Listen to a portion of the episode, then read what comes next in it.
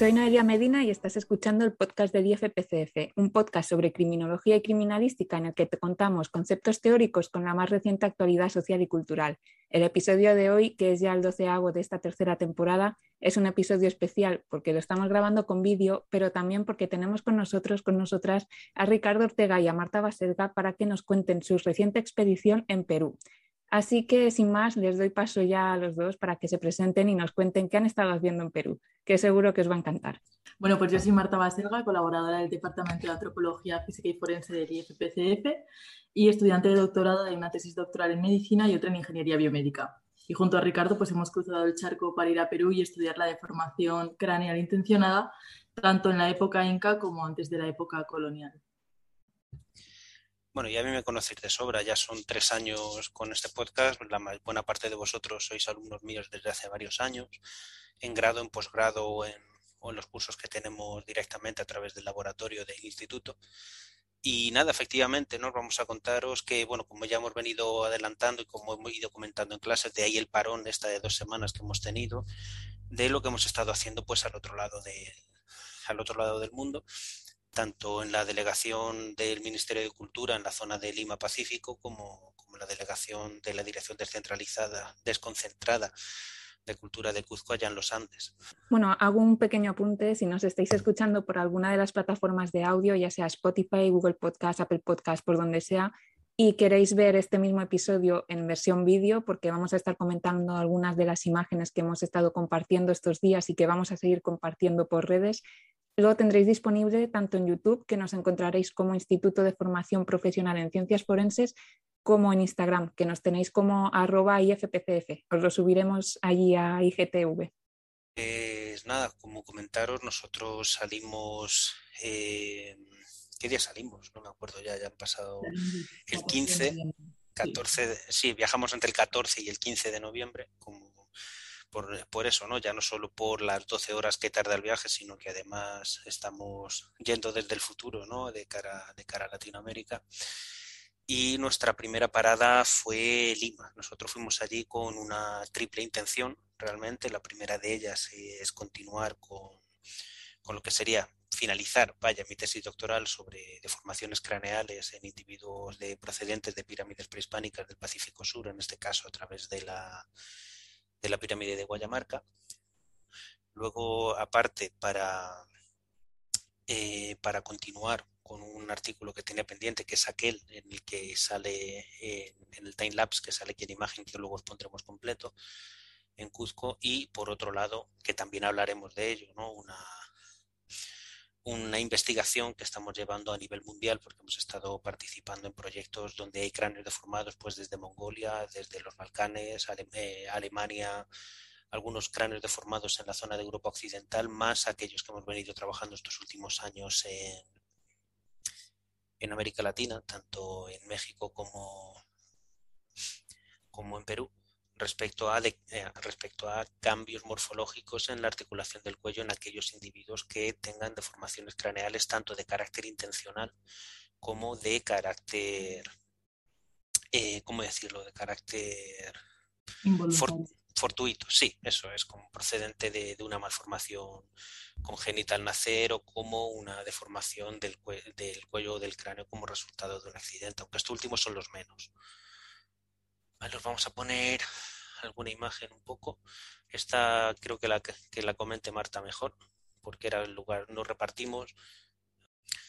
Vale, en Guayamarca nos repartimos eh, debido a que la pirámide estaba cerrada por, por COVID, porque ya sabéis que en el otro lado del charco, en la zona de, de, Perú, está afectando bastante. De hecho, las medidas de seguridad son mucho más elevadas comparadas aquí en España. ¿no? Aquí en zonas en abierto podemos ir sin mascarilla y en zonas en abierto tenemos que ir con dos. Y en el transporte público además tenemos que ir con, la pantalla. Entonces la pirámide la cerraron por una, nueva incidencia alta respecto, respecto a COVID. Entonces, se nos, la, pese a la autorización que ya estaba expedida, pues nos dividieron en dos grupos. Marta estuvo trabajando en esta, en esta, ¿cómo decirlo? Carpa, iba a decir cabaña, ¿no? En esta carpa, que está aquí todavía un poco en proceso de construcción, justo a los pies de la pirámide, que es lo que veis un poco a la derecha y detrás del edificio este, que contrasta tanto, ¿no? Con, con esta, eh, con esta pirámide. Un poquito más atrás, tenemos el Pacífico Sur, a, una, un par de cuadras de allí. Y por mi parte estaba dentro, justo detrás de esos edificios eh, a la izquierda donde está, donde está el compañero, había otro, está la zona de laboratorio y ahí ya estuve trabajando yo aparte en otras, en otras cosas, ¿no? Es decir, nos dividimos en, en dos por eso mismo, ¿no? Pues para evitar las por restricciones COVID, básicamente. De hecho, la pirámide está completamente cerrada por eso. Así que creo que Marta aquí tocaría explicar un poco bueno, esta carpa tuvo dos ventajas para mí. La primera es que tenía unas vistas espectaculares de la de Marca y la segunda es que tenía muy buena luz porque lo que hicimos fue hacer fotogrametría de los cráneos.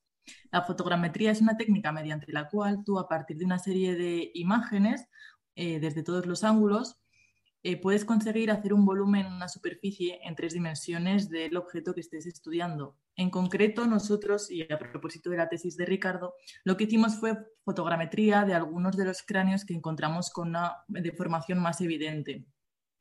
En este caso, eh, bueno, aquí estoy yo en una foto haciendo, haciendo una foto, nunca mejor dicho, eh, desde todas las perspectivas, como os comento, porque luego con esa colección de fotos nosotros los las importamos a un software computacional y lo que hacemos es recrear esa superficie y estudiar cuáles han sido eh, las presiones biomecánicas, las eh, fuerzas externas aplicadas para conseguir esa deformación en el cráneo.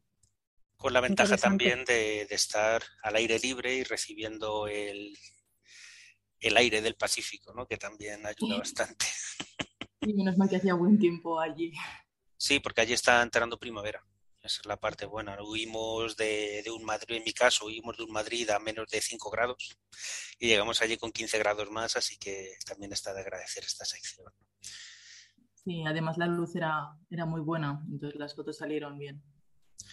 Eso es. Entonces el asunto es ese, ¿no? Que buscábamos hacer una recreación del cráneo de forma tres dimensiones para después luego en laboratorio hacer las pruebas que, comentaba la compañera, y pues ya después de Navidad. Ya no nos da tiempo a hacerlo en lo que queda de año, pero allí sí someter o bien imprimir 3D si se puede en función del presupuesto del, del laboratorio o si no mediante la aplicación de estas de estas de estas fuerzas mecánicas, ¿no?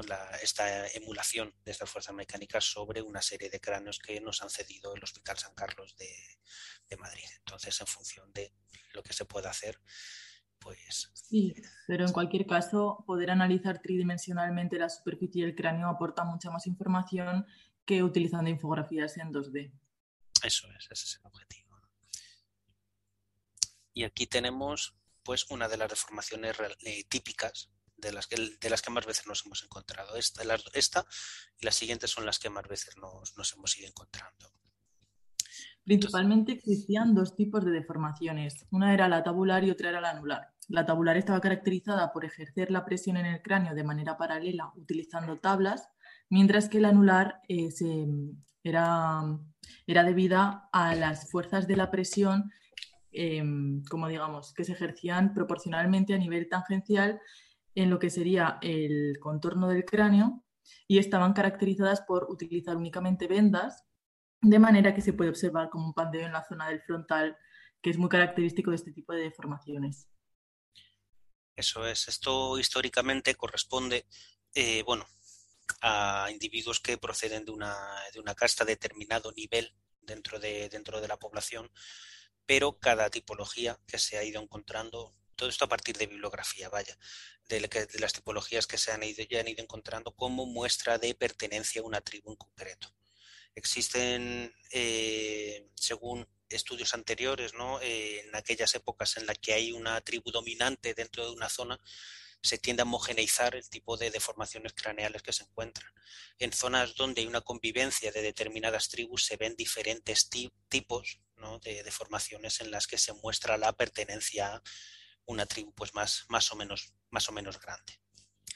Luego también de este tipo de deformaciones, a nivel cultural quiero decir, eh, vemos que se repiten a lo largo del planeta en diferentes culturas que incluso no han tenido una oportunidad de tener en contacto entre sí, lo cual, lo cual no deja de llamar la atención. Estuvimos trabajando hace, hace 3, 4 años, allá por 2008, 2009, más o menos, 2018, 2019, quiero decir, estuvimos viendo cráneos procedentes de, de los unos. Estos unos lo que hacían era como un sistema de aculturación, en el sentido de que cada vez que conquistaban alguna ciudad del Imperio Romano, a gente procedente de, sobre todo, de élites, a, descendientes procedentes de élites, le aplicaban este tipo de, de, sistema. No se puede saber el motivo, pues porque los romanos evidentemente dejan de escribir en esta zona y los unos no escribían, pero se estima que es como un proceso de aculturación de negación o de destrucción de la cultura a la que han conquistado para que se una a sí mismo dentro del imperio. Entonces lo hemos encontrado también en poblaciones germanas también, ¿no? que tienen esta deformación que aplican, que tampoco son tan diferentes realmente, ¿no? que aplican eh, tablas o aplican cuerdas, y cuerdas no, que aplican telas para, generar una deformación cuando el individuo está todavía en etapa de maduración con el objeto que cuando sea relativamente mayor, hablamos de los, cuando termina de fusionar el cráneo, 17, 18 años, por ahí, eh, termina definiendo lo que es la morfología. Quiero decir, se termina de formar el cráneo, pero eh, a nivel más a largo plazo, quiero decir, ¿no? El cráneo termina de cerrar las fontanelas muy temprano y a partir de aquí aplican una serie de fuerzas con el objeto de mantenerlo durante casi dos décadas y ya dejarlo de manera permanente, libre de manera permanente a partir de ahí. De esta manera lo que simboliza es pertenezco a esta tribu porque tengo el cráneo de esta manera en particular. Lo cual no deja de sorprender, ¿no? que es un poco lo que hablábamos hace antes del COVID, en 2019, finales de 2019. Estuve trabajando también con los compañeros de Cuzco y encontraron dentro de, a los pies de una muralla de Tipón, que es un yacimiento que está, eh, que está en los Andes, que está en la, en la localidad que a día de hoy se llama Oropesa, en el que aparecieron dos guerreros que además de tener una morfología hacia atrás, ¿no? como esta, pero bastante más exagerada hacia detrás, tenían los dientes limados, de tal manera que los limados, pero eh, los de alrededor y los incisivos los tenían cortados en dos secciones a partir del uso de, de piedras afiladas. Entonces, claro, yo es lo que decía, cuando llegaron los españoles y conquistaron esta zona, a mí ya no me hace falta que me tiren una piedra para morir de un infarto, vamos, porque yo me encuentro estos señores viniendo por mí yo, y yo ya. Pero bueno, básicamente lo que, lo que viene a decir es, pertenezco a esta tribu, ¿vale? Porque tengo esta morfología, es una manera de proceso de cultural como puede ser a día de hoy, pues pertenecer a algún tipo de tribu urbana, por decirlo de alguna manera, que tienes unas caracterizaciones muy específicas para poder pertenecer a la misma. Pues en este caso lo que hacen es de manera permanente. ¿vale? Luego tendríamos esta segunda característica. Esta ya te la dejo a ti, que yo he estado hablando mucho ahora. Bueno, que está con respecto a la anterior, si la puedes pasar un momento a la de antes, ahora que tienen esta imagen también. En esta se ve que la proyección del cráneo no es eh, vertical, sino que es oblicua, está ciertamente angulada con respecto a lo que sería el, plano transversal. Em, si bien esta es de tipo oblicua, la siguiente tiene una proyección mm, con una tendencia a la verticalidad muy evidente. Esta sería de tipo, de tipo erecto pero en cualquier caso, eh, la determinación de deformaciones tanto tabulares como anulares es bastante subjetiva, si bien sí que tiene algunos, algunas características que pueden objetivizarse. Mm, incluso los expertos de Perú que han estado trabajando con colecciones de miles de cráneos en ocasiones se confunden porque eh, la deformación a veces nos resulta tan diferente la anular respecto a la, o sea, la tabular. Bueno, sí, la anular respecto a la tabular. Cuando hablamos de erecta y oblicua sí que es fácil reconocerlo por lo que os comentaba eso de la tendencia hacia la verticalidad de las erectas con respecto a la angulación que presentan las de tipo oblicuo. Y además hay que tener en cuenta que quienes hacían estas deformaciones generalmente era la madre del niño. Y cuando vemos que una de las cosas que sí que estaban viendo ellos a lo largo de estos años de investigaciones era que madres que lo habían aplicado muchas veces les salía perfectamente, pero van madres primerizas en las que le puede salir mal, incluso pueden llegar a matar al niño, ¿no? Porque no le esté poniendo exactamente donde debe, haga demasiada presión y el niño termine falleciendo como, objeto de esto. O acelera el proceso. Hablaban de tasas de mortalidad muy, muy elevadas, porque bueno, al final esta práctica se comenzaba a realizar a los pocos meses de haber nacido el niño Ricardo, estaremos hablando de unos seis meses, ¿no? nueve meses. Sí, lo que se estima es eso, comenzar alrededor de los, entre los 6 y los 19 meses, más o menos. Eso es. Entonces, claro, a las madres primeritas que no habían tenido experiencias previas en otras deformaciones craneales, a veces no regulaban bien la presión y entonces se encuentra una tasa de mortalidad infantil muy, muy alta respecto a otras poblaciones.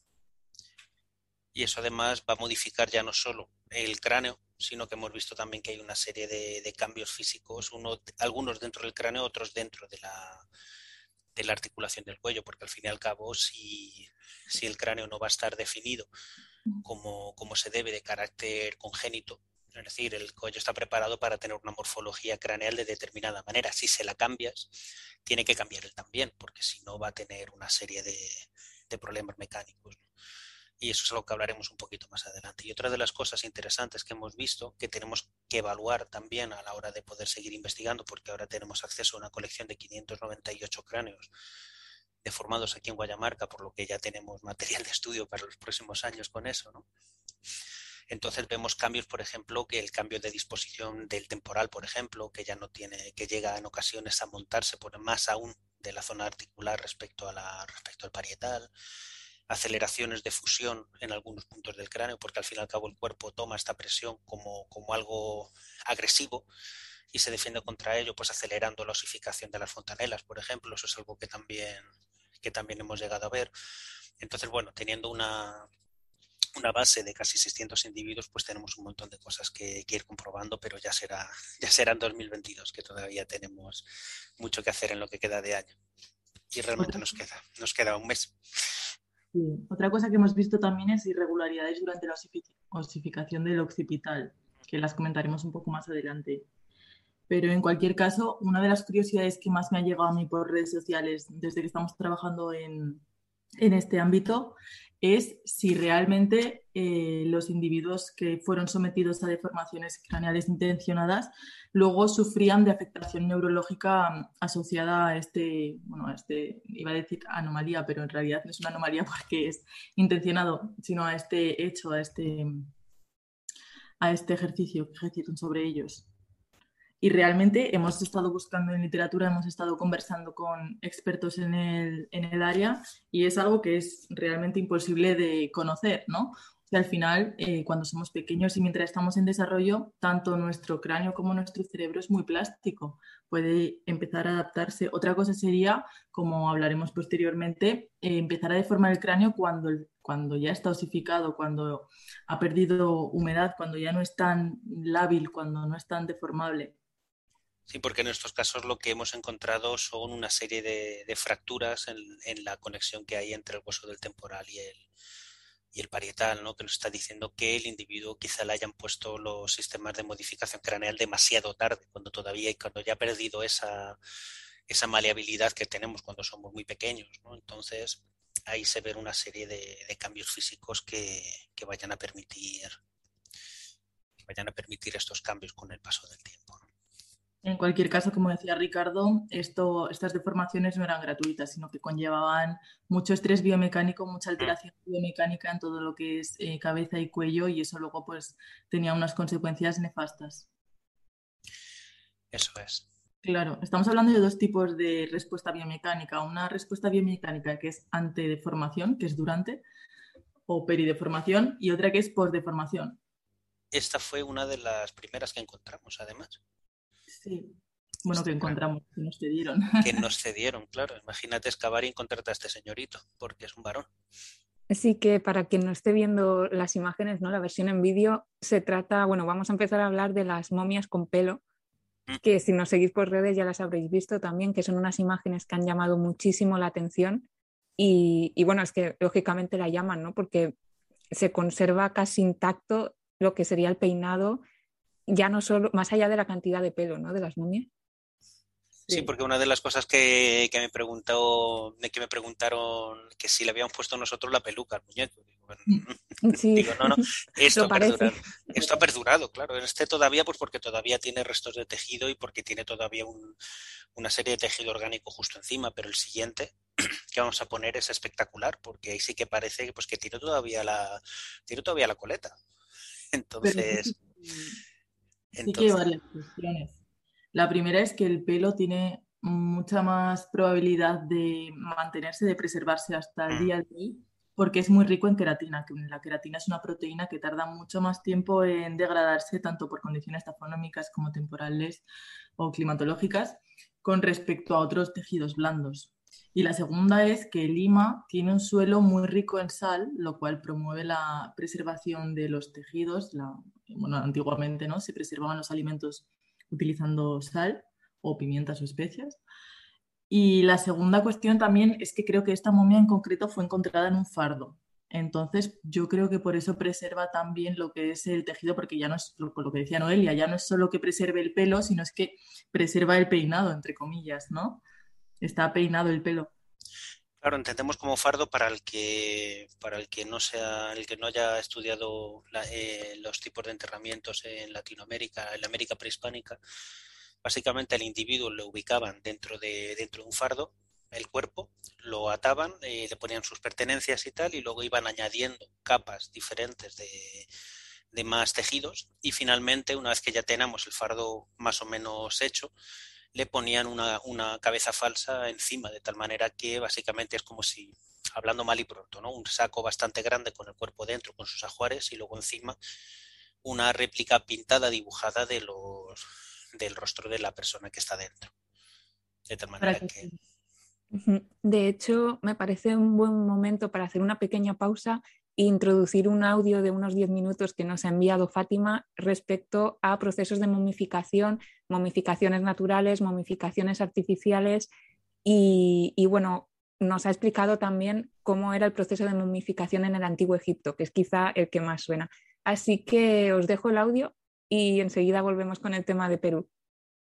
Hola a todos. Bueno, pues desde mi departamento de Química y Toxicología, eh, yo iba a aportar mi pequeño granito de arena a este episodio especial del trabajo que han realizado los compis del instituto con, estas momias de Perú.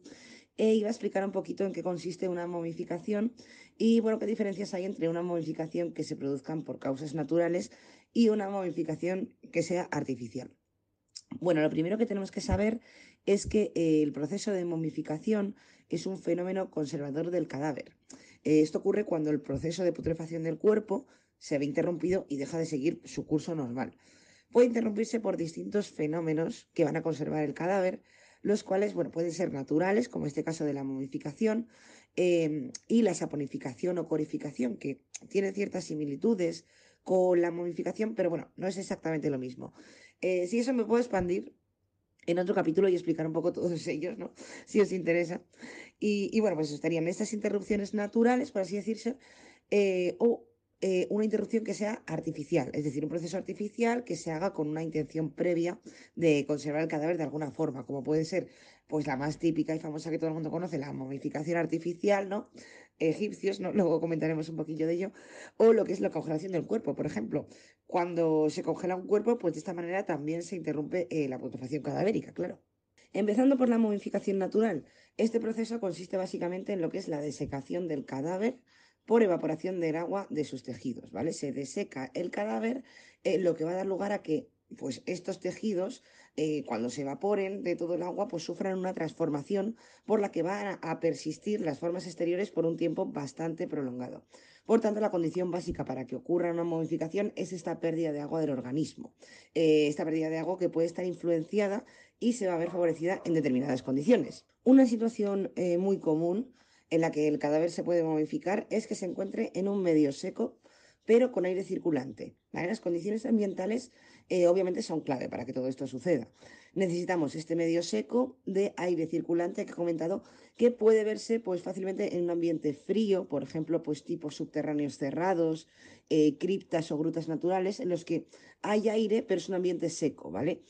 Eh, o por ejemplo, tipo en arena caliente de los desiertos. Estos son buenas zonas para que se pueda dar lo que es una momificación natural. Y también, por ejemplo, en terrenos que sean ricos en sustancias higroscópicas como nitratos y otras sales, es decir, sustancias higroscópicas, sustancias que absorben la humedad del ambiente, haciendo que se quede, como os digo, pues esta sequedad del aire, ¿no? Esta sequedad de, ese, ambiente, como os digo, pero que tengamos pues ese aire circulante. Eh, por otra parte, además de las condiciones ambientales, también existen pues, caracteres individuales del individuo que facilitan la momificación. Por ejemplo, eh, si el individuo que ha fallecido tiene una corta edad, mm, bueno, ya no hablemos de niños recién nacidos, ¿no? Mucha más probabilidad. Cuando eh, es más joven, más joven hablamos ya de niños sobre todo y recién nacidos, pues tenemos una probabilidad muy alta de que se puedan darse estas modificaciones naturales. Si además se acompaña pues, de este ambiente favorable, como os he comentado, pues más probable todavía, ¿no?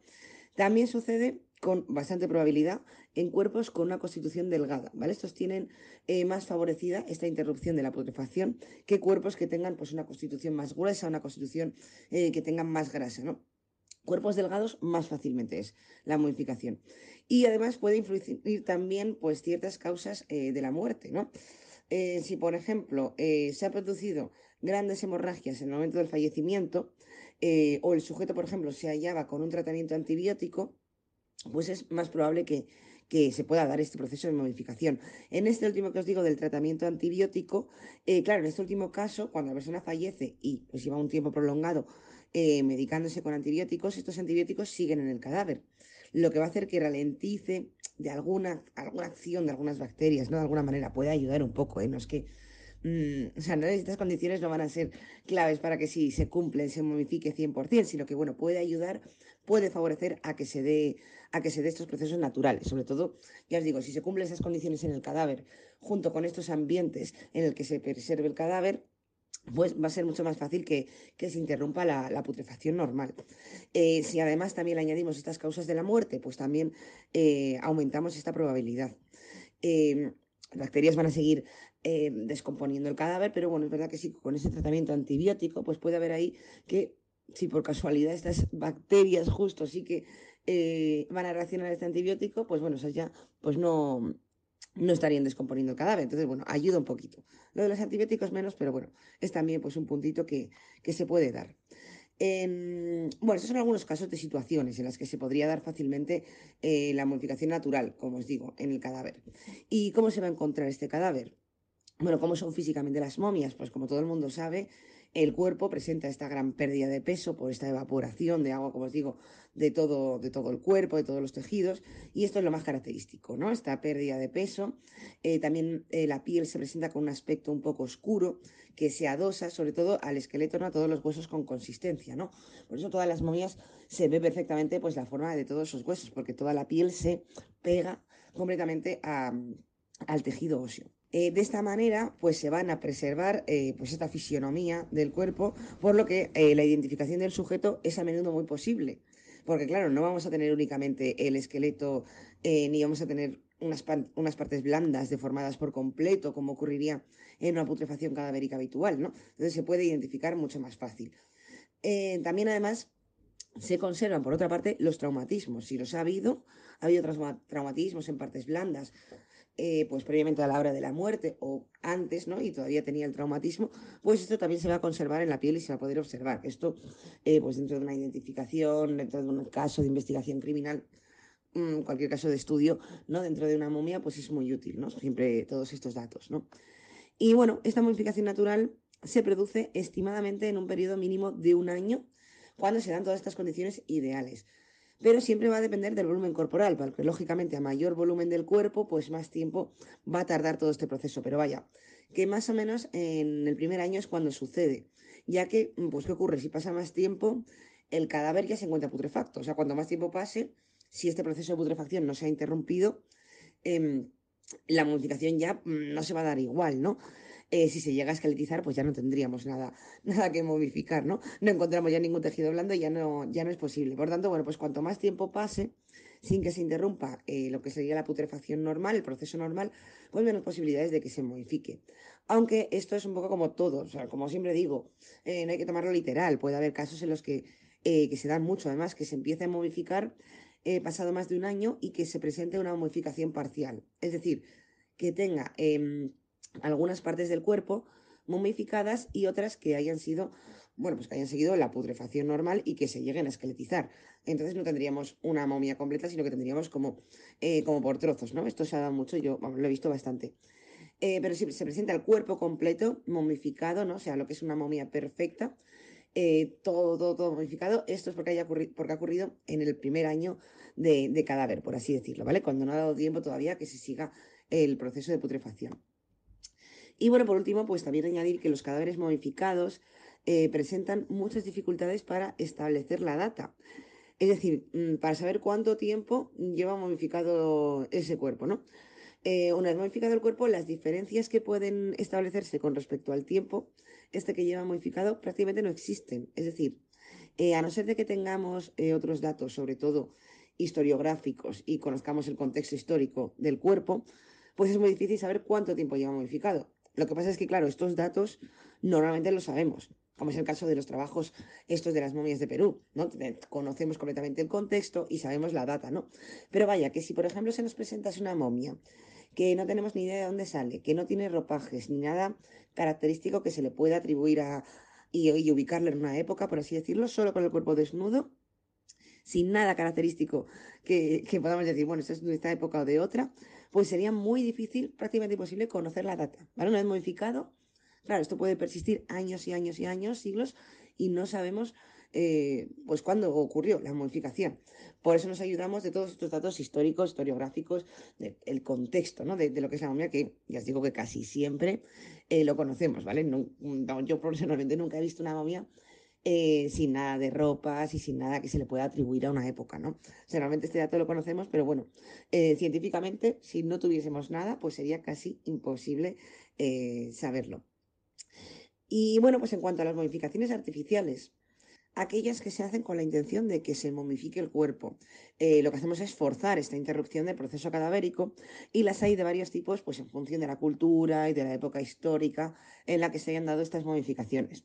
Aquí, sinceramente, no soy yo la más experta en este tipo de momificaciones, ¿vale? Seguro que si preguntamos a un experto, por ejemplo, de momias egipcias, eh, pues va a saber muchísimo más que yo, porque las habrá estudiado mucho más. Yo tengo más experiencia en las naturales. Pero bueno, así resumidamente voy a contaros un poquito lo que sería el proceso habitual que hacían los egipcios para crear sus momias de esta manera artificial, ¿no? Que además, bueno, muchas veces hacían pasos algo diferentes, utilizaban unos productos u otros, pero bueno, os voy a contar un poquito lo que era el más común, ¿no? El más común es el siguiente. Bueno, lo primero que hacían era eh, embalsamar, que consistía en lavar y preparar el cadáver a base de ungüentos de aceites vegetales, eh, todo con compuestos orgánicos. Solían utilizar eh, mucho aceite de cedro, aceite de pino, también resina de coníferas para evitar la acción de patógenos y repeler insectos que pudieran estropear el cadáver, o por ejemplo cera de abeja, también utilizaban. Después de embalsamar tenía lugar la extracción de los órganos, ¿no? Como seguro que todos sabréis, u sonará, las momias egipcias se vaciaban completamente, ¿no? Antes de, antes de envolverlas y modificarlas. Vaciaban todos los órganos, los extraían para evitar así la descomposición pues, de todos estos órganos dentro del cadáver. Se limpiaba además por dentro todo y luego se rellenaba pues, con mirra u otros inciensos así muy aromáticos por lo general. Tras este paso venía el paso más importante, que era la propia deshidratación del cadáver, lo que caracteriza a las momias, como hemos estado hablando, tanto naturales como, como artificiales, lo que es la desecación y deshidratación del cadáver. Bueno, pues los egipcios lo hacían sumergiendo el cuerpo en natrón. Natrón era una sal inorgánica, eh, que es, bueno, básicamente carbonato de sodio hidratado aunque también bueno, empleaban otras sales igualmente, pero a base de carbonatos, siempre bicarbonatos y en ocasiones dejaban incluso que se les diera el sol al cuerpo completamente cubierto con estas sales. Este punto de la modificación duraba unos 40 días, más o menos. Eh, o sea que el cuerpo estaba ahí 40 días mm, secándose.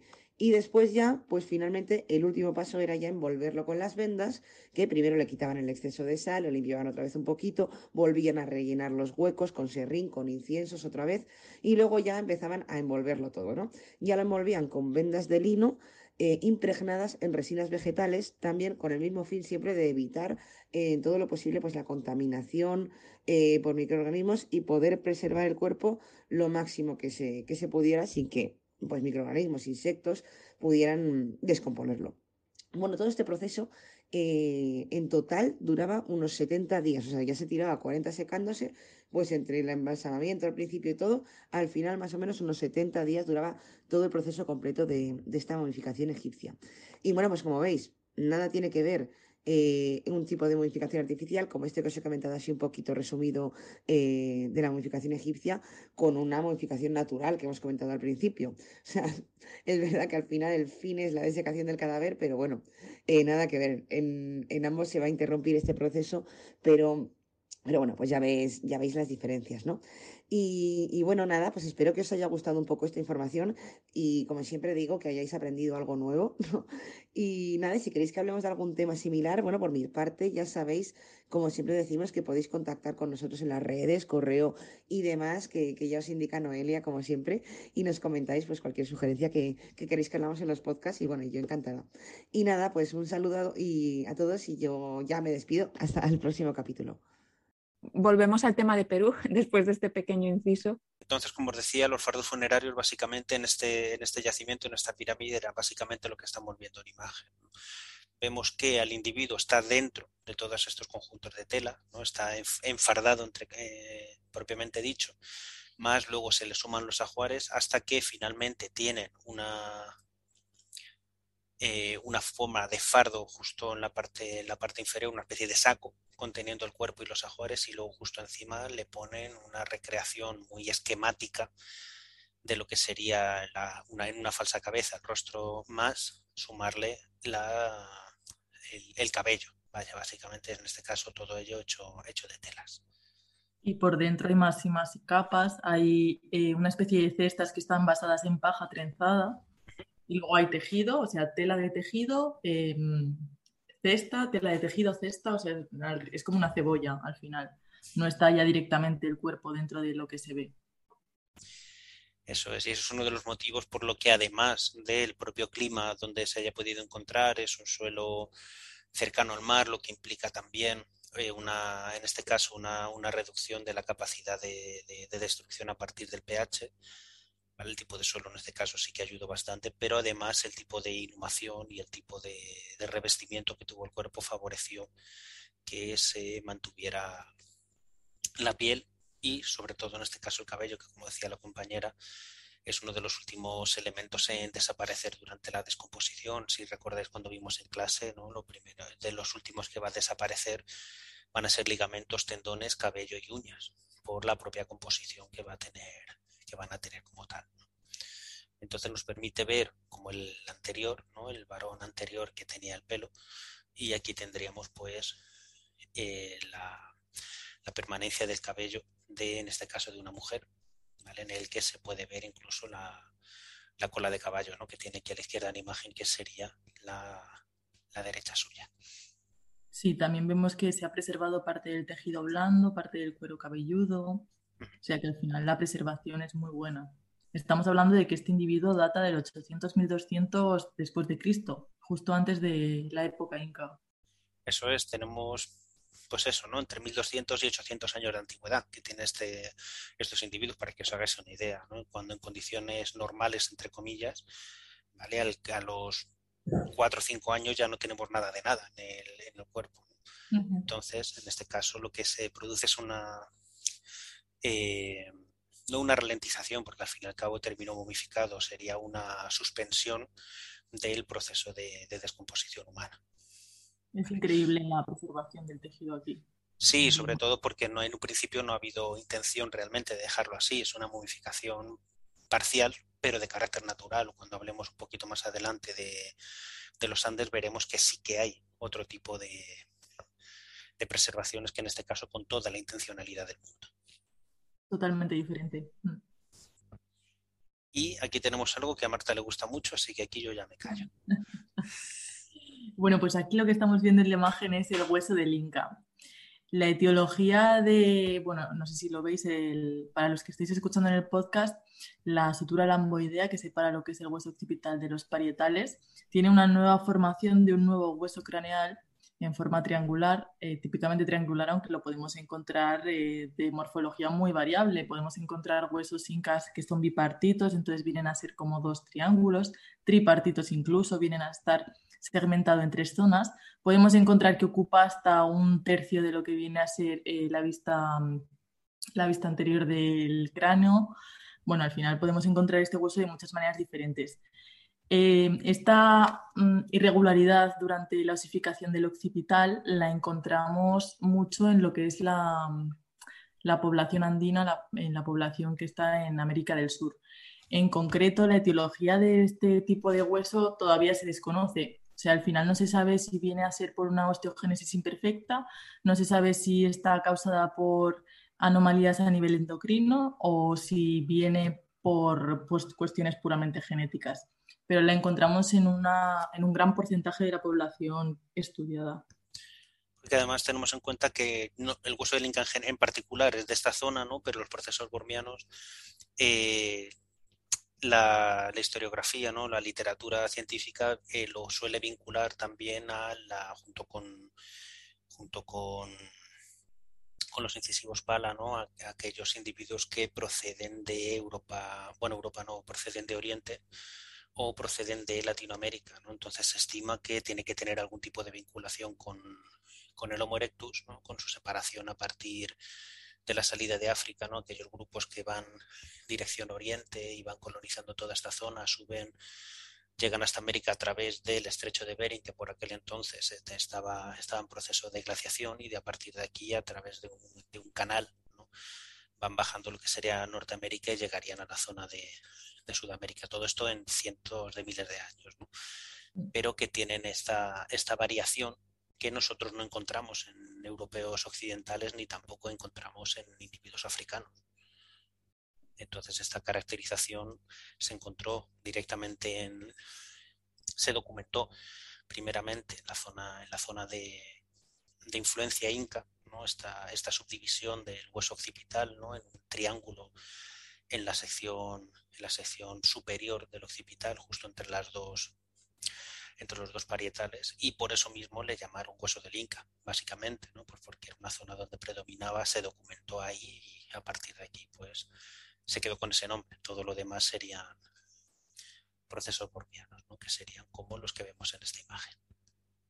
En esta imagen sí que vemos un hueso del Inca muy grande que ocupa prácticamente la mitad de lo que viene a ser el hueso occipital y sí que en lo que viene a ser la estructura lamboidea, la que separa los huesos parietales de, en este caso, el hueso inca o en el caso normal del hueso occipital, vemos esas pequeñas, esos pequeños huesos supernumerarios que vienen a ser irregularidades durante la, osificación del occipital.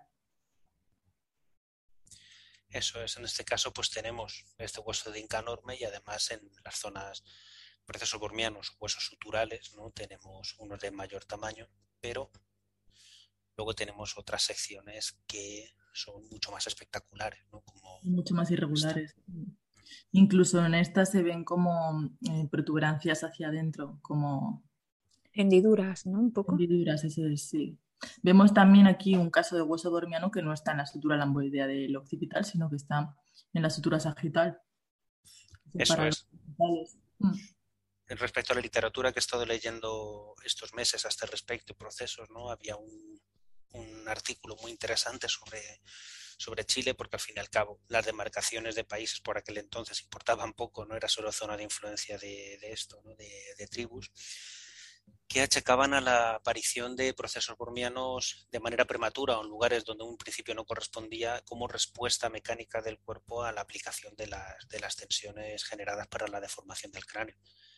Entonces, zonas donde había eh, fontanelas, al cuerpo como respuesta a esta presión y para evitar que el niño pudiera sufrir y sobre todo que no muriera, ¿no? lo que hacía era osificar rápidamente esta sección y meterlo como un hueso aparte. Entonces, un tema, eh, un tema curioso a la hora de poder investigar los próximos meses, ¿no? cuando se nos tranquilice un poco la agenda, sería ver también el, origen de estos bormianos si, existe algún tipo de vinculación en la aplicación de estas fuerzas mecánicas con la aparición de determinada cantidad de procesos bormianos o, eh, o qué localización van a tener. Porque además la irregularidad que presentan es muy variable. Hay cráneos que encontramos que los huesos bormianos tienen un borde mm, más o menos regular y otros como en el caso que vemos aquí, por ejemplo, en el margen de la derecha, vemos que tiene un montón de irregularidades. Esas irregularidades lo que podrían suponer era una mejor distribución de las tensiones en esa zona. aquí acerco para que lo vean esta sección de aquí, a la derecha. Sí, que va haciendo montañitas, va haciendo mucho recorrido, pues al final lo que estás haciendo es generar más superficie en el borde, o sea, bueno, más mm, recorrido en el borde y una mejor distribución de las tensiones, lo cual también puede estar asociado a eso que comentaba Ricardo de proceso de deformación y la respuesta biomecánica del hueso frente a ese, esa fuerza externa. Y si os fijáis, en lugar de tener una superficie más o menos suavizada, vemos que en algunos puntos los puntos de presión son bastante más, bastante más profundos. ¿no? Hablamos de, de aquellas zonas en las que eh, en las que tienen un hundimiento mayor, de tal manera que implica que la distribución en este lugar haya ha podido ser un carácter irregular. Tiene mm, una zona de hundimientos, por ejemplo, aquí en esta imagen, si os fijáis a la izquierda, no, no sé si podréis ver el ratón, pero a la izquierda veis que aquí tiene un hundimiento y luego vuelve a subir. Aquí tiene un hundimiento a la derecha en, esta, en estas suturas maravillosas. ¿no? Vemos que tiene una zona que se va hundiendo y luego vuelve a subir. Entonces esto tendrá también que ver con el proceso de, de, hundimiento procedente de la fuerza mecánica que le ha sido aplicada durante la etapa de maduración. Claro, de momento lo tenemos como una hipótesis, pero pretendemos investigarlo. Efectivamente, tenemos mucho 2022 por delante. Y aquí os pongo un vídeo sin sonido, ¿vale? Para que la autora pueda hablar de ello en directo. Vale, este caso creo que era el de un niño que había sido sometido a una deformación que era intencionada, por supuesto, pero eh, aquí encontramos un nuevo concepto que vamos a aprender hoy, que es el tipo de deformación bilobular.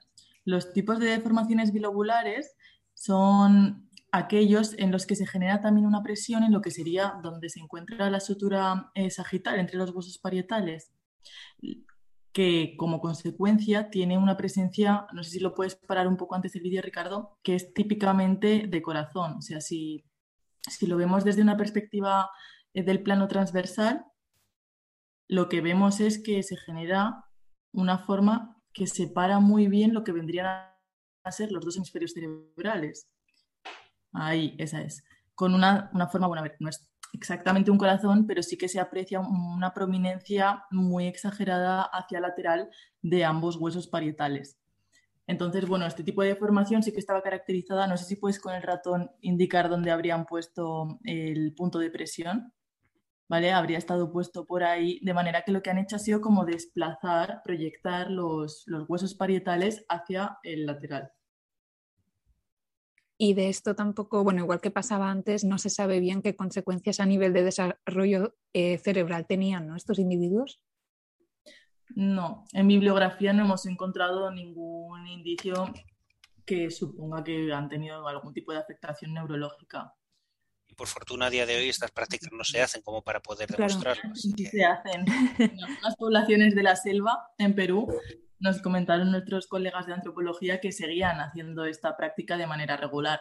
Sin embargo, son poblaciones que viven ajenas a la sociedad actual, a la sociedad de allí de Perú, y es imposible contactar con ellos y mucho menos participar en algún estudio de investigación. A eso me refería realmente, ¿no? Dentro de una sociedad en la que se tenga acceso a este tipo de estudios no se hace y tampoco podemos tener acceso tampoco a estas poblaciones porque son poblaciones que se busca que están aisladas del mundo moderno y se, y se busca que sigan estando aisladas del mundo moderno.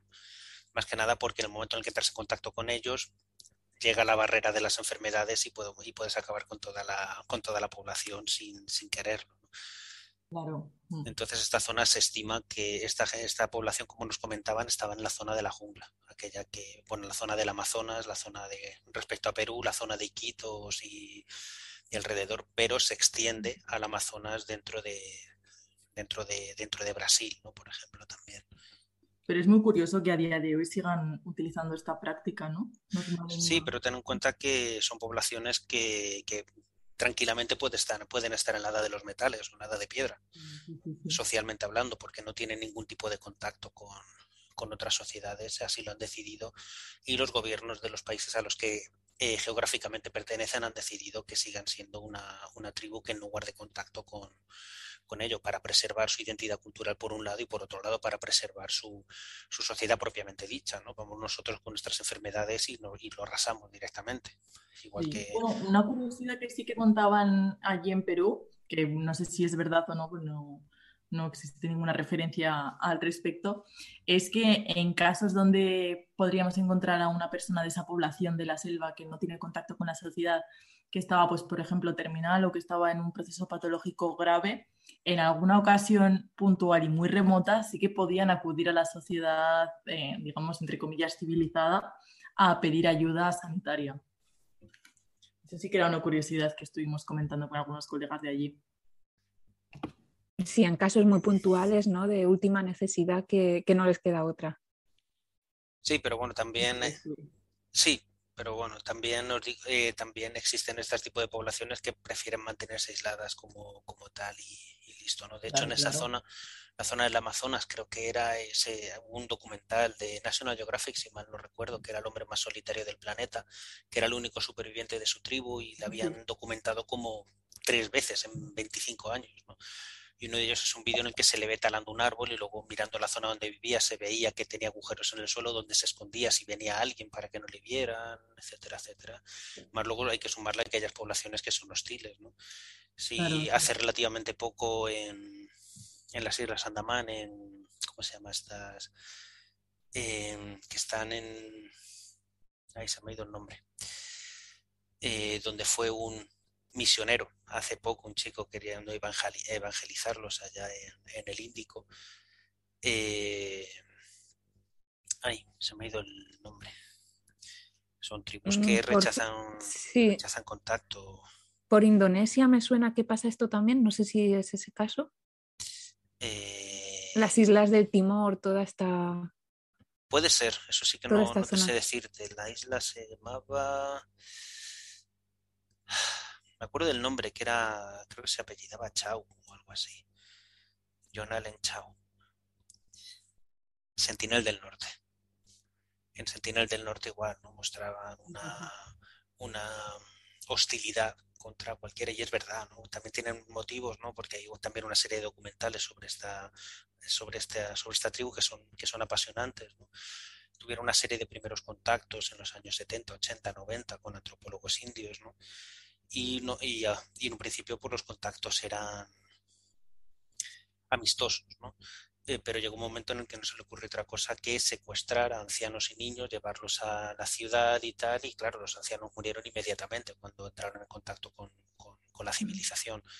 Entonces mandaron de vuelta a los niños con una serie de regalos y tal, pero ya dijeron que no, y a partir de aquí todos los contactos que hubieron fueron completamente hostiles. ¿no?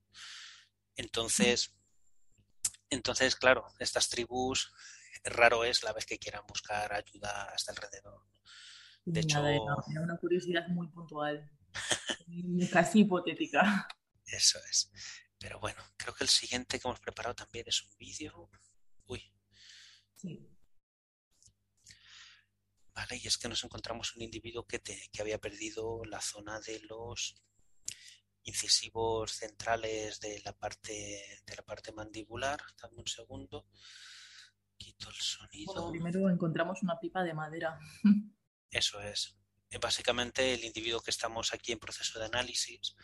Este, este, en este caso ya era yo que estaba dentro de dentro del laboratorio propiamente dicho. Marta estaba en la carpa que, que estaba en la zona exterior. ¿Vale? unido al individuo pues tenía esta jugar en forma en forma de pipa de pipa orgánica, y lo que vimos es que tenía una malformación en la parte de la, de la mandíbula, que, es lo que estáis viendo en el vídeo, en el que, por supuesto, tiene una, aceleración en la pérdida de, de, los dientes, pero en la zona inferior, ¿vale? Si os fijáis, ha perdido lo que serían los incisivos inferiores, ¿vale? Porque sería el punto donde engancharía esta pipa para poder, para poder fumar de ella. Y además tiene una de las modificaciones que, para atrás, que las que están vinculadas a lo que nosotros creemos que tienen esa vinculación, ¿vale? Mm, a, la modificación craneal, ¿vale? Dentro de la vértebra del atlas, es que si lo paro se queda borrosa, pero bueno, eh, existe la generación de un puente óseo. Que ya lo veremos un poquito más adelante, en el que, claro, el cráneo ha modificado su, su posición original, Biomecánicamente hablando, el, cuello se tiene que adaptar a esta nueva realidad.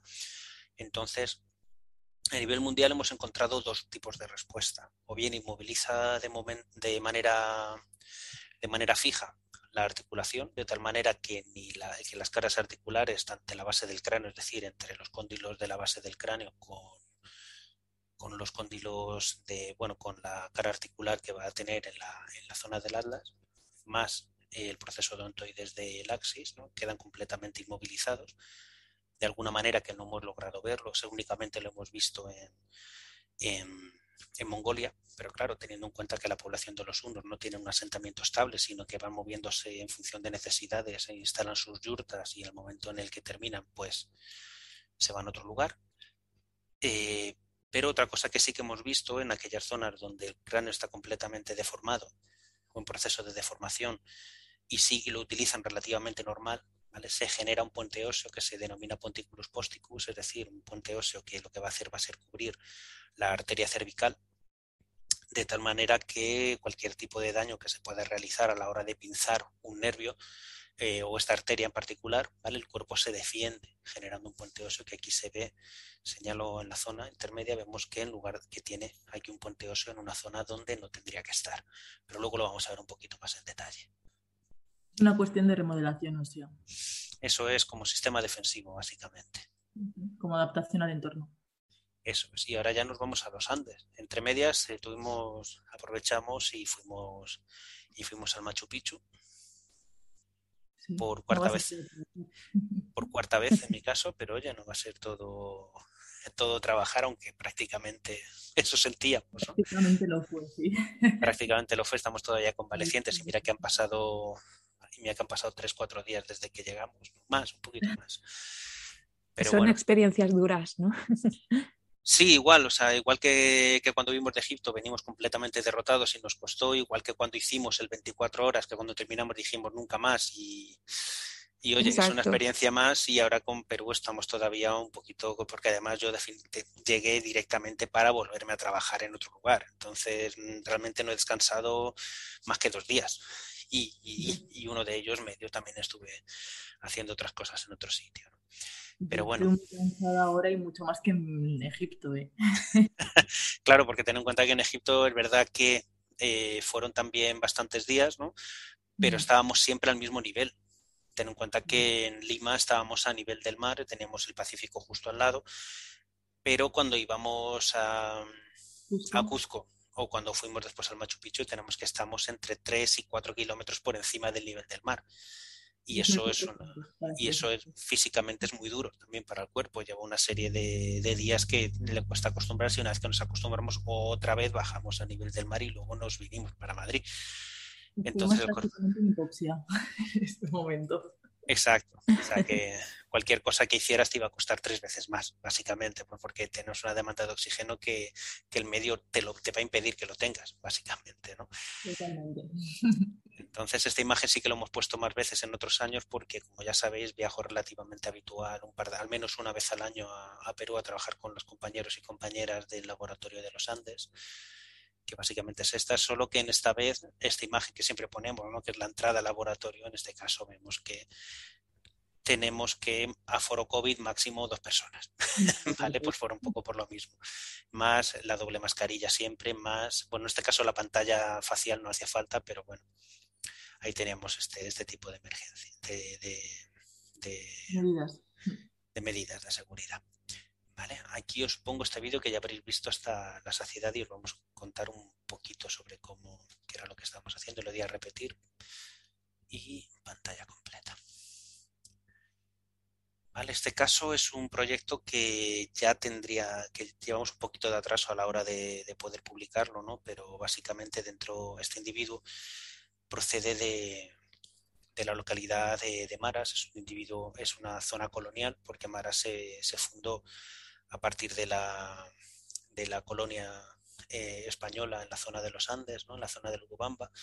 Y dentro de la iglesia de esta zona se encontró este individuo en una zona más o menos preeminente, es un individuo que tiene características europeas, además de otra serie de patrones interesantes, ¿no? Pues el brazo partido un par de veces, tenía, tenía remodelaciones en el cráneo, tenía alteraciones de, en la zona de las zonas articulares de, las piernas, ¿no? la altura del fémur, que lo que nos está indicando pues que es una persona que ha trabajado mucho y sobre todo que ha recibido más golpes de los necesarios. Entonces, claro, la pregunta es, ¿Por qué se entierra un individuo europeo, probablemente descendiente de español o descendiente de españoles, en una zona preeminente de una iglesia colonial, en una zona del Urubamba, ¿no? en la zona de, de Mara, en las salineras de Mara? Entonces, claro, estamos ahora llevando la investigación a través del archivo de Indias a ver si podemos saber si esta persona pudiera ser pues el cura, ¿no? Pudiera ser alguno de los franciscanos que estuvieron en esta zona evangelizando si puede ser el, bueno, el gobernador o el fundador del mismo no es porque están, están perfectamente localizados en la zona, enterrados en la zona de Cuzco, en la capital de, esta zona, ¿no? pero pues algún gobernador posterior, algún comendador, de los que hubiera, estamos viendo a ver si podemos identificar, porque al fin y al cabo nos está dando una información importante el hecho de dónde ha sido encontrado y teniendo en cuenta que la ciudad se fundó a mediados del siglo XVI, y en el siglo XVIII, en 1800 poco, se prohibió que la gente se enterrara en la iglesia propiamente dicho. Entonces, dentro de esos 250 años, ver qué europeo se ha podido enterrar ahí, teniendo en cuenta que es el único, todos los demás son, son Inca. Entonces, aquí lo que tenemos. Sí, entonces estamos viendo a ver si a través del archivo de Indias podemos, podemos verlo. Ya hemos determinado que evidentemente por, edad y porque están bien localizados, ¿no? el, fundador eh, Martín Dorué, eh, tanto padre como hijo, están bien localizadas las zonas de inhumación, entonces ellos no pueden ser. ¿vale? Eh, nos quedarían mirar los archivos franciscanos y de los de la parte de gobernadores tampoco puede ser porque eh, hemos dicho que padre e hijo no, era, no eran, ¿vale? Pero eh, el resto de gobernadores fueron mujeres. Entonces tampoco puede ser gobernador ni tampoco puede ser el fundador de la ciudad. ¿Qué nos queda? Pues entrar dentro de los archivos de los franciscanos que fueron los que estuvieron evangelizando esta zona a ver si logramos dar sobre quién es, esta persona. Es uno de los dos trabajos que estamos haciendo allí con el, con el ministerio que esperamos ya por fin el año que viene poder hacerlo porque ya hemos hecho el informe antropológico, lo hicimos a finales de 2019, en noviembre de 2019, que fue cuando estuvimos trabajando allí la última vez. Y nos quedaría, y 2020 íbamos a comenzar el archivo, en la, la, información de archivo ¿no? documental allá en Sevilla, pero vino, vino el COVID y, poco pudimos hacer. Este año sí que pudimos eh, ver material a este respecto, el que tienen digitalizado y tal, y ya nos quedaría ver aquellos archivos que no tienen digitalizados y que ya nos tenemos que acercar en algún momento a principios de, de 2021. Este es uno de los que estamos realizando y ahora aquí tenéis una imagen que esta la va a comentar Marta, ¿Vale? Pero ya, ya, habréis visto, cuando salga este programa ya habrá salido y tal, nosotros lo estamos viendo ahora en primicia, y te dejo lo de reproducir y coméntalo. Vale, para los que estén escuchando la versión únicamente en audio, estamos viendo cómo montamos un, bueno, el esqueleto, los huesos de un individuo muy pequeño. Estamos trabajando con pinzas, estamos trabajando mm, con total precisión para, ubicar bien todos los segmentos óseos. Es el caso de un feto que hemos estimado de alrededor de unos siete meses, de unas 28-30 eh, semanas. Y llama mucho la atención que el trabajo arqueológico haya logrado recopilar todos estos segmentos eh, de hueso, porque como os digo, hay algunos que son realmente diminutos. Estamos, estamos hablando de que hay segmentos que miden entre 3 milímetros, 2 milímetros. O sea, estamos en una escala prácticamente micrométrica. De hecho, este trabajo lo hemos llamado microantropología. Sí, porque además, si os fijáis en el vídeo, uno de los problemas que tenemos lo hemos tenido que apiñar, sobre todo el cráneo, que os fijáis está una placa sobre la otra, ¿no? Eh, a la hora de poder grabarlo tuvimos que asentar la cámara sobre, sobre una lupa de estas de luz, ¿no? de, de, brazo, para poder mantenerlo en su posición. Entonces, el espacio que tenemos a la hora de, eh, a la hora de poder grabarlo era relativamente bajo. Entonces ahí sí que tuvimos que amontonarlo, pusimos como referencia métrica eh, la, escala justo arriba y a partir de aquí poder, poder montarlo. Y uno de los grandes problemas, si os fijáis, bueno, por suerte está a una velocidad lo suficientemente amplia, pero la columna fue una auténtica pesadilla poder ubicar cada uno porque se me caía, se iba a la izquierda, ahora se giraba y ahora se ubicaba, etcétera. Pero bueno, es un... De hecho, es una aproximación realmente.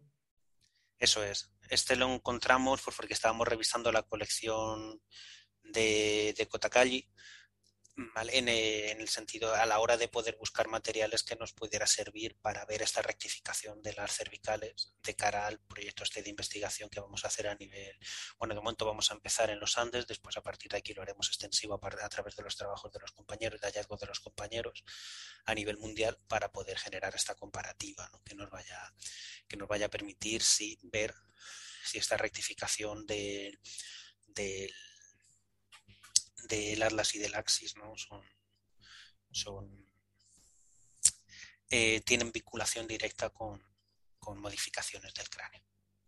También es muy curioso, ¿no? Porque habitualmente es admirable a nivel arqueológico haber podido eh, seleccionar estos huesos y haberlos podido guardar y recopilar para su posterior análisis. Realmente, por ejemplo, en Lima o en Perú en general, en Cusco también, eh, muchas veces en los contextos arqueológicos se encuentran muchos huesos de animales, en concreto de cobaya. Allí lo llaman cuy, ¿verdad, Ricardo? Eso es. Entonces, haber podido diferenciar, eh, pues, por ejemplo, las costillas del feto con respecto a las de un animal de pequeño tamaño, la verdad es que es admirable. Sí, por eso mismo es incluso, a ver, entiendo que los huesos de las manos y de los pies sean, sean extremadamente complicados poder encontrarlos, ¿no? quiero decir, las costillas estaban, se había encontrado la mayoría de ellas, la columna vertebral estaba prácticamente completa, no la pudimos poseer entero pues por, por, problemas de espacio, porque al fin y al cabo no es lo mismo ponerlo en, vertical que ponerlo en horizontal, que ocupa un espacio mucho mayor. Pero prácticamente la columna estaba, estaba todo el cráneo, estaban los huesos largos, si se puede llamar largos a estas mediciones, ¿no? Pero vemos que, por ejemplo, las manos y los pies sí que estaban la mayoría también en bolsas aparte, ¿no? Que, es un trabajo, es un trabajo extraordinario, ¿no? El que, el que se realizó con a la hora de recuperar este individuo, que, deja un poco a la altura del betún ¿no? la, el hecho de, la remodelación y, la, y el montaje del mismo, ¿no? Pero, pero bueno, que es complicado, es complicado siempre. ¿no? Entonces, por nuestra parte, le debemos un, ¿Qué le invitamos hasta unas cusqueños o, a la hora de unas cusqueñas, ¿no? A la persona que lo ha podido recuperar porque lo ha hecho, lo ha hecho de forma extraordinaria. Porque muchas veces. Está súper completo, o sea, no es nada habitual, ¿no? Esto. A menos que hemos visto, ya, ya te digo, llevo casi, casi 20 años, ¿no? Empecé en 2003 en el laboratorio de la universidad y fetos eh, con este nivel de recuperación de materiales, creo que habré visto tres, 20 años, ¿no? Por, por, contexto y por donde los trabajos en los que suelo ver, ¿no? Mis primeros años fueron antropología del conflicto armado, luego ya fui abriendo un poquito más el espectro y tal, pero evidentemente los bebés no los, no los mataban en conflicto armado, sino que los daban a otras familias y se criaban ahí, eh, totalmente ajenos a lo que había pasado pero lo que sí que vemos en algún caso, eh, sobre todo de época romana en Europa del Este, lo que sí que encontrábamos era individuos dentro de urnas, pero esas urnas eran funerarias, eran cinerarias, ¿no? es decir, ya los habían quemado y los habían metido dentro. Y mm. sí que se recuperaba algún tipo. Entonces, en este caso, lo que, lo que sí que vimos fue eso, una recuperación extraordinaria de un individuo que ni siquiera había nacido, básicamente. Entonces estaba, estaba dentro de la madre y hubo una recuperación extraordinaria y, y chapó para el que lo recuperó, vaya, porque es verdad que faltan algún hueso de la mano y del pie, ¿vale? Eh, y, y, ahí, ahí queda, ¿no? incluso nos costaría diferenciarlo en una bolsa de arena, ¿eh? Los huesos de la mano y del pie. Exacto, aún a pesar de, de saber que... De huesos de un milímetro eh, que, o menos los de la mano al final las vértebras, los cuerpos vertebrales que vemos en la imagen medían alrededor de 2-3 milímetros, o sea, los huesos de la mano serán micrométricos prácticamente. Eso es. Si ya te digo, si tomamos como referencia las, los cuerpos vertebrales, que es medio centímetro, pues imaginaos ¿no? cómo serían los huesos de la muñeca. claro. Y además ten en cuenta que esta edades de los huesos de la muñeca no están todavía que no saldrán hasta bastante más adelante. Entonces estamos hablando de, un trabajo, un trabajo completamente extraordinario para este excavador o este, bueno, este arqueólogo o esta arqueóloga que lo ha hecho, lo ha hecho de carácter maravilloso, vaya. vamos a pasar a la siguiente imagen, que son las momias cookie. Que sé que a Noelia no les gustaba nada. No he puesto la que, la que, la terrible esta que está partida por la mitad, si te acuerdas. Sí, sí, sí. Las imágenes traumáticas no hace falta. ¿no? Eso es. Bueno, pues estas proceden de un, de un robo. ¿vale? Estamos hablando que se encontraron, eh, se encontró un almacén en el que en el que la policía intervino una serie de, de materiales expoliados ¿no? Y que estaban a la venta en el mercado negro y fue mandado al laboratorio para que fuera peritado para ver si era real o no era real y a partir de aquí pues actuar en consecuencia contra la persona que, que lo hizo. Entonces hay una foto que no hemos puesto pues porque es terrible, ¿no? Porque a esta persona le pillaron robándolo y se vio que que estiró de él en cuanto le pillaron para estirar, estiró de él y para poder sacarlo, la momia del cráneo quedó completamente deformado hacia, hacia arriba y además está partida por la mitad, lo cual es, es terrible. Pero bueno, en este caso estamos hablando que se tratan de momificaciones completamente artificiales, a diferencia de la que hemos visto en la zona de Lima. En este caso sí que se buscaba. El individuo tiene, está vacío de órganos, tiene, se sacaron pues a partir de la nariz, a partir del ano, a partir de alguna incisión en la zona del abdomen y a partir de aquí le aplican este, estos químicos de color ocre, que lo que van a hacer por un lado va a ser evitar la descomposición interna porque carece de órganos y la, y la descomposición externa a partir de la inutilización del, de la piel para evitar que cualquier agente externo pues, se lo pueda comer. Como medida, cosa que a mí me parece súper tierno, ¿no? lo que hacían a los, a los bebés cuando fallecían, les cosían las palmas de las manos a, lo, a los ojos porque cuando atravesaran el, del, el, más allá el más allá, ¿no? De que pasara del mundo de los vivos al mundo de los muertos, ¿no? Pues para evitar que pasaran miedo durante este tránsito, mm. le cerraban los ojos para evitar para evitar eso. ¿no? Que... que un poco de zoom se ven los cordeles todavía. Le iba a llamar sutura, pero creo que no era sutura, que eran cordeles. No, no, no. Era una serie de hilos de color rojo en el que ataban las manos a, los ojos. Aquí el que donde se veían bien los cordeles era en aquel, en el, aquel, aquel niño tétrico, ¿no? Que está, que ha sufrido ese, ese tirón, porque se ve también que del tirón le han descosido las manos respecto a la cara y se ven, y se ven los hilos. Pero en ese mismo sí que se ven, se ven aquí los amarillos que están justo en la parte proximal de los dedos. Eso sí, eso. Eso es, sí. Tengo es que tengo una foto hecha con un poco más de zoom que se ve que son hilos y que están suturando lo que dices tú, la, la palma de la mano del niño que en las cuencas oculares.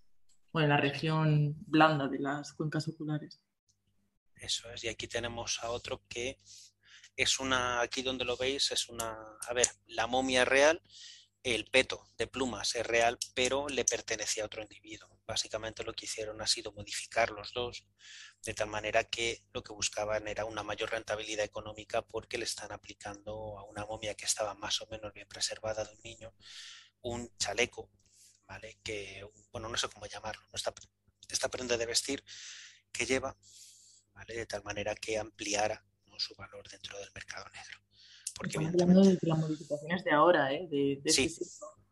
Eso es, eso es, porque además, si os fijáis, eh, pluma a pluma han ido poniendo este, esta prenda, que es una maravilla, pero luego en la zona del, del hombro izquierdo tiene unos. Eh, está cosido de manera muy burda, está, está cosido muy, muy, muy bruto, vaya, de tal manera que evidentemente no le cogía al niño. Entonces mm. abrieron, los, abrieron las costuras, volvieron a, a coser con un hilo actual y ha quedado horrible. Pero bueno, yo creo que por eso mismo creo que no lo vendieron ¿no? y, quedó, y quedó dentro del almacén. Pero bueno, y lo que nos quedaba por ver, porque creo que nos, está, nos estamos enrollando demasiado, ¿no? vemos que esta es una de las modificaciones que, que, os decía, ¿no? A la hora de modificar el cráneo del individuo, ¿vale? Lo que hacemos es cambiar la biomecánica que va a tener ya no solo el cráneo, sino la parte alta de, de la columna. Entonces, como os decía, una de las cosas que hemos visto a nivel mundial, esta procede de Europa del Este, eh, vemos que esas modificaciones craneales provocan una, modificación de, las articulaciones. En este caso estamos viendo el atlas por la parte superior, tenemos la cara articular con respecto a la base, a la base del cráneo. Vemos que se ha generado en la zona donde tiene que pasar la arteria cervical, se ha generado un puente óseo, de tal manera que lo que busca Es proteger esta arteria de la presión mecánica que va a generar porque el cráneo no está en la posición que corresponde. Al no estar en su posición, tiene una deriva a la que el cuerpo no está, no está preparado y como resultado lo que va a hacer para reducir la presión. Aquí tenemos un puente, aquí tenemos otro y aquí tenemos otro. Tenemos en este caso tres puentes óseos que ha generado con el objeto de, reducir la presión que vaya a tener y por lo tanto que el individuo no tenga cefaleas constantes ¿no? como, como, resultado de una presión dentro de esta arteria que comunica por supuesto el cerebro con el, con el resto del cuerpo. Cefaleas y otras mil patologías asociadas. patologías, eso es. es increíble cómo se adapta el cuerpo a las condiciones a las que se encuentra.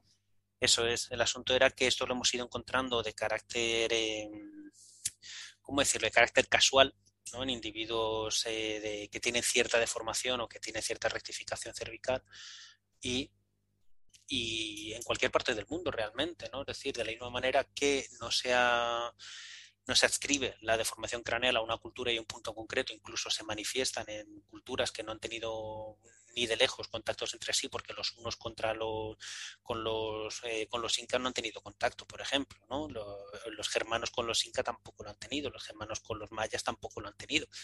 Y se ve estas modificaciones en la zona de, de México, en la zona de Perú. Entonces vemos este cambio como, como, resolución, que es un poco lo que queríamos ver dentro de estas colecciones, de, tanto en Guayamarca como, como en Cotocalli, y vemos que existe cierta modificación, porque si bien en este caso no termina de hacer el puente, sí que se ve que comienza a generarlo, ¿vale? como vemos aquí en la imagen, pero no termina de llegar al punto contrario porque el individuo fallece antes de que esto pudiera suceder. O eso se presume, porque igual también depende del nivel de deformación. Eso, es. tenemos que estudiar. Mm. Eso es, esas son las, las, líneas de investigación que nos hemos traído del otro lado del mundo, básicamente. ¿no? Por un lado las deformaciones y cómo podemos recrear este tipo de este tipo de presiones mecánicas a partir del desarrollo de, un, de algún aparato a partir de ingeniería biomédica eh, qué respuesta está dando el cuello a una deformación craneal, en este caso completamente intencional, pero tenemos ejemplos de deformaciones craneales de carácter congénito que no tiene que ver con la intencionalidad. Y también ver de otra manera eh, procesos de, momificaciones, estudios de fardos o estudios de momificaciones que puedan ser de, carácter, intencional. Así que básicamente esto nos hemos dedicado los últimos 12 días eh, que hemos estado allá en Perú, aparte de sobrevivir a lo que hemos podido, porque ha sido un trabajo arduo, entrábamos temprano al laboratorio, salíamos a media tarde y luego eh, tenemos que tener en cuenta que, por ejemplo, Lima es cuatro veces la extensión de Madrid, entonces cualquier zona a la que quieras ir te lleva, te lleva un tiempo extraordinario. Encima hay zonas en las que ni siquiera el Uber te quiere llevar. Entonces, entonces en eso se resume, ¿no? Y suma de que el poco tiempo libre que hemos tenido hemos aprovechado y hemos ido al Machu Picchu por cuarta vez en mi caso, pero si no iba Marta me mataba. Así que es visita obligada, ¿no? Es visita obligada, tengo, tenemos que volver el año que viene eh, para poder continuar con esta investigación, supongo que a finales de año, porque como ya sabéis, este año, eh, si todo sale bien, seguimos a la espera de los permisos de trabajo, estaremos en Egipto en febrero. Si no, pues nos vemos en laboratorio, que eso ya, que eso ya, ya lo sabéis de sobra. ¿no? Eh, marzo-abril estaremos en laboratorio para los estudiantes que tenéis prácticas este año y sobre todo para también para la gente que viene a hacer tesis fin de máster y tesis fin de grado al laboratorio que tenemos en Lucena.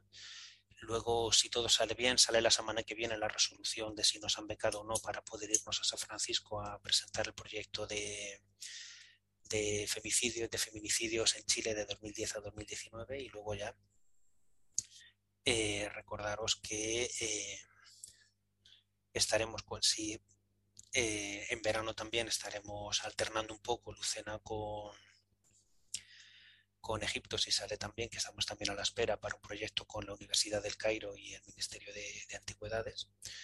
Y luego ya el año que viene por fin tendremos que ir a Brasil antes de que finalice el año 2022 eh, tenemos un convenio en el que de intercambio de estudiantes, este año son ellos los que van a mandar estudiantes para trabajar con nosotros en el Museo Arqueológico de Lucena y el año que viene iremos con estudiantes nuestros a, Brasil a poder continuar en, su laboratorio de posgrado para que nuestros estudiantes puedan hacer prácticas allá. Pero eso es algo que ya iremos hablando con, con el paso de, con el paso de los meses, atentos a redes, porque quizá os pueda interesar también esta, este intercambio de estudiantes en, la zona del Amazonas, que quieras que no suena, suena maravilloso. Y seguro que lo es, o sea, no solo por la zona, ¿no? También los casos que tienen allí Sí, porque además, eh, además ya no solo eso, ¿no? Vamos a estar con la Universidad del Mato Grosso del Sur, una de sus profesoras es asidua seguidora nuestra, Priscila Lini, no sé si, si nos estarás escuchando, pero, pero bueno, que estaremos allí el año, el año que viene. Te esperamos entre en el mes de junio, que es el acuerdo que tenemos con, con vosotros para que vengas con un par de alumnos a, a Lucena y deciros que no va a ser todo trabajar, que ya, hemos, ya está hablando con ella y está organizando una serie de, de, viajes guiados, evidentemente, ¿no? porque no podemos meternos solos por la selva, pero sí que nos van a, llevar a alguna zona donde tienen eh, animales endémicos, como son los guacamayos, como son los carpinchos, ¿no? que, que, aquí se llaman de otra manera. ¿Cómo se llamaban en Europa los carpinchos? Lo hemos visto, que son estos mamíferos con una cara muy grande. Eh, un segundo que lo miro. Que son el roedor más grande de todos, es el capibara. Eso, sí, no me salía el nombre, sí, son capibaras. Los capibaras. Así que estamos preparando ya no solo la investigación propiamente dicha, sino también estamos organizando las visitas que vamos a hacer tanto los estudiantes brasileños cuando estén aquí en España como los estudiantes españoles cuando estemos nosotros en Brasil pero echarle que será para octubre, octubre, noviembre del año que viene y sería válido para los estudiantes que estén cursando en el año 2021-2022 con nosotros en el Departamento de Arqueología y Antropología.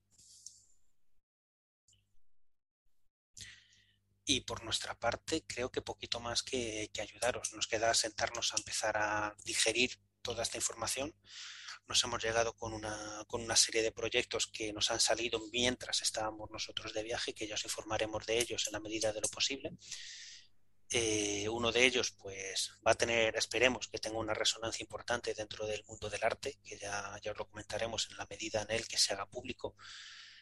Y una vez que terminemos con esto, comenzaremos a digerir esto y empezaremos a compartir con vosotros eh, nuestras, nuestras, el avance de nuestras investigaciones un detalle, Ricardo, que tenga sonancia dentro del arte forense y del arte clásico, ¿no? Exactamente, estamos hablando de además en la zona de Aragón y no, y no vamos a dar más pistas.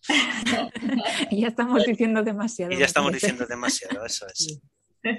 Pero sí, sí, que si nos veis un poco ausentes por redes y tal, es, estamos todavía gestionando todo, toda la que es la información que, que han traído Marta y Ricardo de Perú y también un poco metidos en este caso de relacionado con el arte, ¿no? que ya os iremos contando.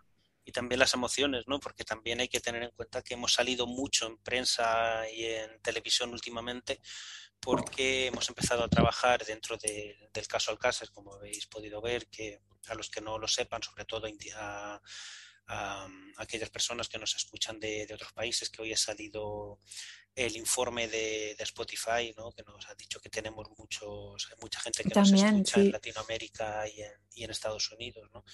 El caso Alcácer es uno de los casos más famosos que tenemos aquí en España, que técnicamente dio el origen a, los avances, a marchas forzadas por, debido a las enormes carencias que había en investigación, tanto en criminología como en criminalística. Y en este caso, pues, como ya sabéis, participamos, eh, nos llamaron más o menos sobre esta, fecha, el año pasado, a principios de diciembre, nos contactó la, una de las productoras que trabajan con Cuatro Televisión que iban a hacer un documental respecto a Alcácer porque se acercaba el aniversario y que se queríamos participar en él y hicimos el retrato robot este que hemos, que hemos compartido, eh, que compartimos a lo largo de este año y el que también nos enseñamos a hacer a partir de los cursos que hacemos en el Departamento de Arte en, en consonancia con el de Arqueología y Antropología. ¿no? Y a partir de aquí pues se reabre el caso, nos vuelven a contactar de Cuatro Televisión para mostrar nuestro trabajo en tiempo récord, vaya, y a partir de aquí nos contacta la ONG para que lleva este caso con el objeto de, meterlo dentro de la instrucción. El caso es aceptado, el caso es que es aceptado, ¿no? Y a partir de aquí pasa a ser la imagen que se envía a cuerpos y fuerzas de seguridad del Estado. Creo que no lo han modificado, ¿no? y a partir de aquí sería, sería para su uso para la Interpol. Entonces hemos estado, pues eso, Televisión Española, Tele5, la E4 un par de veces, más luego las autonómicas, más luego un montón de periódicos en los que hemos estado compartiendo un poco qué es lo que hemos estado haciendo. Entonces, en todo esto es lo que hemos estado trabajando estas últimas semanas, por eso no estamos generando contenido al mismo ritmo que habíamos en, en meses anteriores, ¿no? Pero oye, aquí estamos preparando un montón de cosas y... Y aunque no lo estemos enseñando, lo estamos recopilando. Porque muchas de estas cosas que hasta que no finalicen, sean entregadas y sean validadas, no podemos dar más información, como ya sabéis cómo funciona en el mundo legal. Totalmente. Bueno, pues si os parece lo dejamos aquí porque ya se nos ha ido el episodio de... No sé si llegaremos incluso a las dos horas casi. Uf. sí, sí. Hemos empezado un pelín tarde, hemos empezado como a las siete y media, una hora y cuarto llevamos. ¿sí? Una, sí, más la intervención de Fátima, nos ponemos en la hora y media perfectamente. Bueno, pues más que de sobra. Pues nada, un placer, de verdad. Súper interesante. Yo que ya sabía algunos detalles, me ha parecido muy interesante. No me quiero ni imaginar mm, las personas que nos estén escuchando, que nos estén viendo, que sea la primera vez que, que reciben toda esta información. Sí, la verdad que ha sido condensada, concentrada. Hemos venido, que ya os digo, estoy todavía convaleciente y, ya, y llegamos el viernes a las 7 de la mañana y todavía, todavía me duele. Porque ha sido, ha sido extraordinario, ¿no? En el sentido de, de, todo lo que hemos trabajado, lo que nos hemos tenido que mover de yacimiento en yacimiento, para arriba, para abajo. Ahora puedes respirar, ahora no, ahora ponte dos mascarillas y ahora tienes que. Sí, también todas las medidas COVID, ¿no? Que aunque son necesarias a la hora de trabajar, lo complican todo un poco. Sí, por lo menos tenemos este año la ventaja enorme que el laboratorio de... está en un tercero, sin ascensor, mm. pero tercero al fin y al cabo, porque el laboratorio anterior estaba en un octavo sin ascensor. Entonces es de agradecer porque si ya tengo yo problemas respiratorios de por sí, me pones dos mascarillas y me pones un octavo sin ascensor, pues para mí ya es una sentencia de muerte casi. Y te hacen subir al Machu Picchu. Me hacen subir al Machu Picchu por cuarta vez. Pero bueno, el año que viene será la quinta, ya, ya, ya lo tengo asumido. Pero, pero lo tenemos que pillar con tiempo, pues que luego al final, con, por problemas económicos de todos, hemos ido esperando a ver si entra un euro, a ver si lo que fuera y tal. Claro, un vuelo Lima-Cuzco, que normalmente son 40 euros, 50 euros, porque es un vuelo de estos que internos porque se hacen todo, que se hace continuamente. O sea, gente que trabaja en Cuzco y que vive en Lima o al revés, que trabaja en Lima y que vive en Cuzco y tal, pues son son los puentes aéreos estos, ¿no? De hecho, sí, es, el vuelo más informal que he visto en mi vida, ¿no? Va gente entrando con barras de pan y, y con niños atados a la espalda. Entonces, entonces si le sumas eso, sumar todo a última hora, eh, cuando entras al Machu Picchu, que si antes ya estaba eh, numerado cuánta gente puede entrar eh, por, por visita, ¿no? Ahora mucho más. Antes podías entrar hasta 200 personas, ahora pueden entrar hasta 120 porque al fin y al cabo están abiertos y todo esto y tal nos quedó una plaza, nos quedaron plazas para las 6 o las 7 de la mañana o ya cuando iban a cerrar a la 1 de, la, de, del mediodía porque cierra el parque a las, a las 2, ya no entra nadie más y se cierra a las 3. Más que nada por, porque cae la noche alrededor de las 6 y tal y lo que, la que se tiene que liar para poder cerrar todo esto. Fíjate que no se haya quedado nadie dentro del parque, hacer la ronda, etcétera, etcétera y, y, todo eso pues a partir de las 3 de la tarde ya eso ya está vacío y para poder regresar todos pues porque es una, es una locura bajar por ahí también. Y de hecho a la que regresamos murió uno en, en Eraina Pichu, ¿no? que es el que está justo enfrente. Sí, porque al parecer, bueno, ellos tienes que para poder entrar a esta zona tienes que firmar un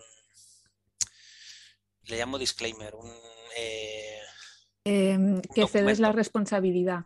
Eso es, que, que, vas bajo tu propia responsabilidad, que los de esto no, no, van a. Bueno, sí, que te van a ayudar, evidentemente, a que no te mueras, pero que no va a ser responsabilidad suya. Pues resulta que esta persona durante el viaje descubrió que tenía un fallo cardíaco. así, que, así que le pilló escalando el Aina Pichu. Y claro, estás en un sitio donde a ver cómo te bajan de ahí, ¿sabes? Si te llevan, Luego dicen que mucha gente descubre que tiene problemas cardiorrespiratorios cuando sube en buena picho. Lo Sí, cual, por eso es importante firmar el disclaimer antes. Sí, sobre todo yo creo que aquí lo que les fallaría es tener algún servicio médico aquí que te hicieran las pruebas antes de subir. Un mínimo para poder hacerlo. pero Sí, bueno, sí, sí. Bueno, es decir, con lo que estás pagando allí, que es una maldita barbaridad. Es decir, te hace una prueba, yo que sé, de, de- de oxígeno en sangre, por ejemplo, ¿no? De, o de lo que, lo que quieran, ¿no? Que se pueda hacer allí. Oye, Y- Noelia, menos mal que nos has dicho que nos habíamos pasado mucho de tiempo, ¿eh? No, no, Eh, eh, Cerramos y seguimos hablando. si sí, sí, queréis. sí. Vale. Os recordamos las redes sociales, nos tenéis en arroba IFPCF para lo que sea, para lo que necesitéis, para información de cursos, eh, para asesoramiento en peritajes, mm, para prácticas, etcétera. A Marta la podéis encontrar en arroba, Marta BSLG. exacto, por si tenéis también cualquier duda o cuestión. Y tenemos también el teléfono gratuito más 34 por ser un teléfono de España 980 20 86. Y en la web www.institutoforense.net y en el mail contact... No, mierda. ¿Cómo es el mail, Ricardo? Y, y a través de correo electrónico nos puedes contactar en contacto arroba institutoforense.es o información arroba institutoforense.es. Que lo he dicho ya tantas veces que pierde el sentido. Sí, es que hay un problema y es que la web es .net y el correo es .es. Y Sí, esto, y sí, esto sí. lo hicimos pues porque eh, cuando cambiamos de base la, el esto, cuando hicimos la última remodelación de la página web, pues por algún motivo que generaron una, una sección nueva de .net y subieron todo a .net en lugar de a .es y ahí se quedó. Te metes en .es, te deriva a .net, pero bueno, que técnicamente es institutoforense.net y y ya está. está. Bueno, que nos podéis contactar por cualquier sitio. Eso es. Redes, eh, eh, Instagram, Facebook, eh, Twitter, YouTube, Fotoprix, lo que queráis. Estamos. Y teléfono, correo y, y estamos en estamos en todas partes. Y si nos veis por la calle también. Correcto. Lo que queráis. Y con señales de humo. Señales de humo. Contactad con nuestros gatos que también. Bueno, que tengáis buena semana. Ah, bueno, luego hablamos de lo de lo de esto. Sí, era por cortar aquí el podcast. Luego, ya si quieres, deja de grabar y hablamos. Estupendo.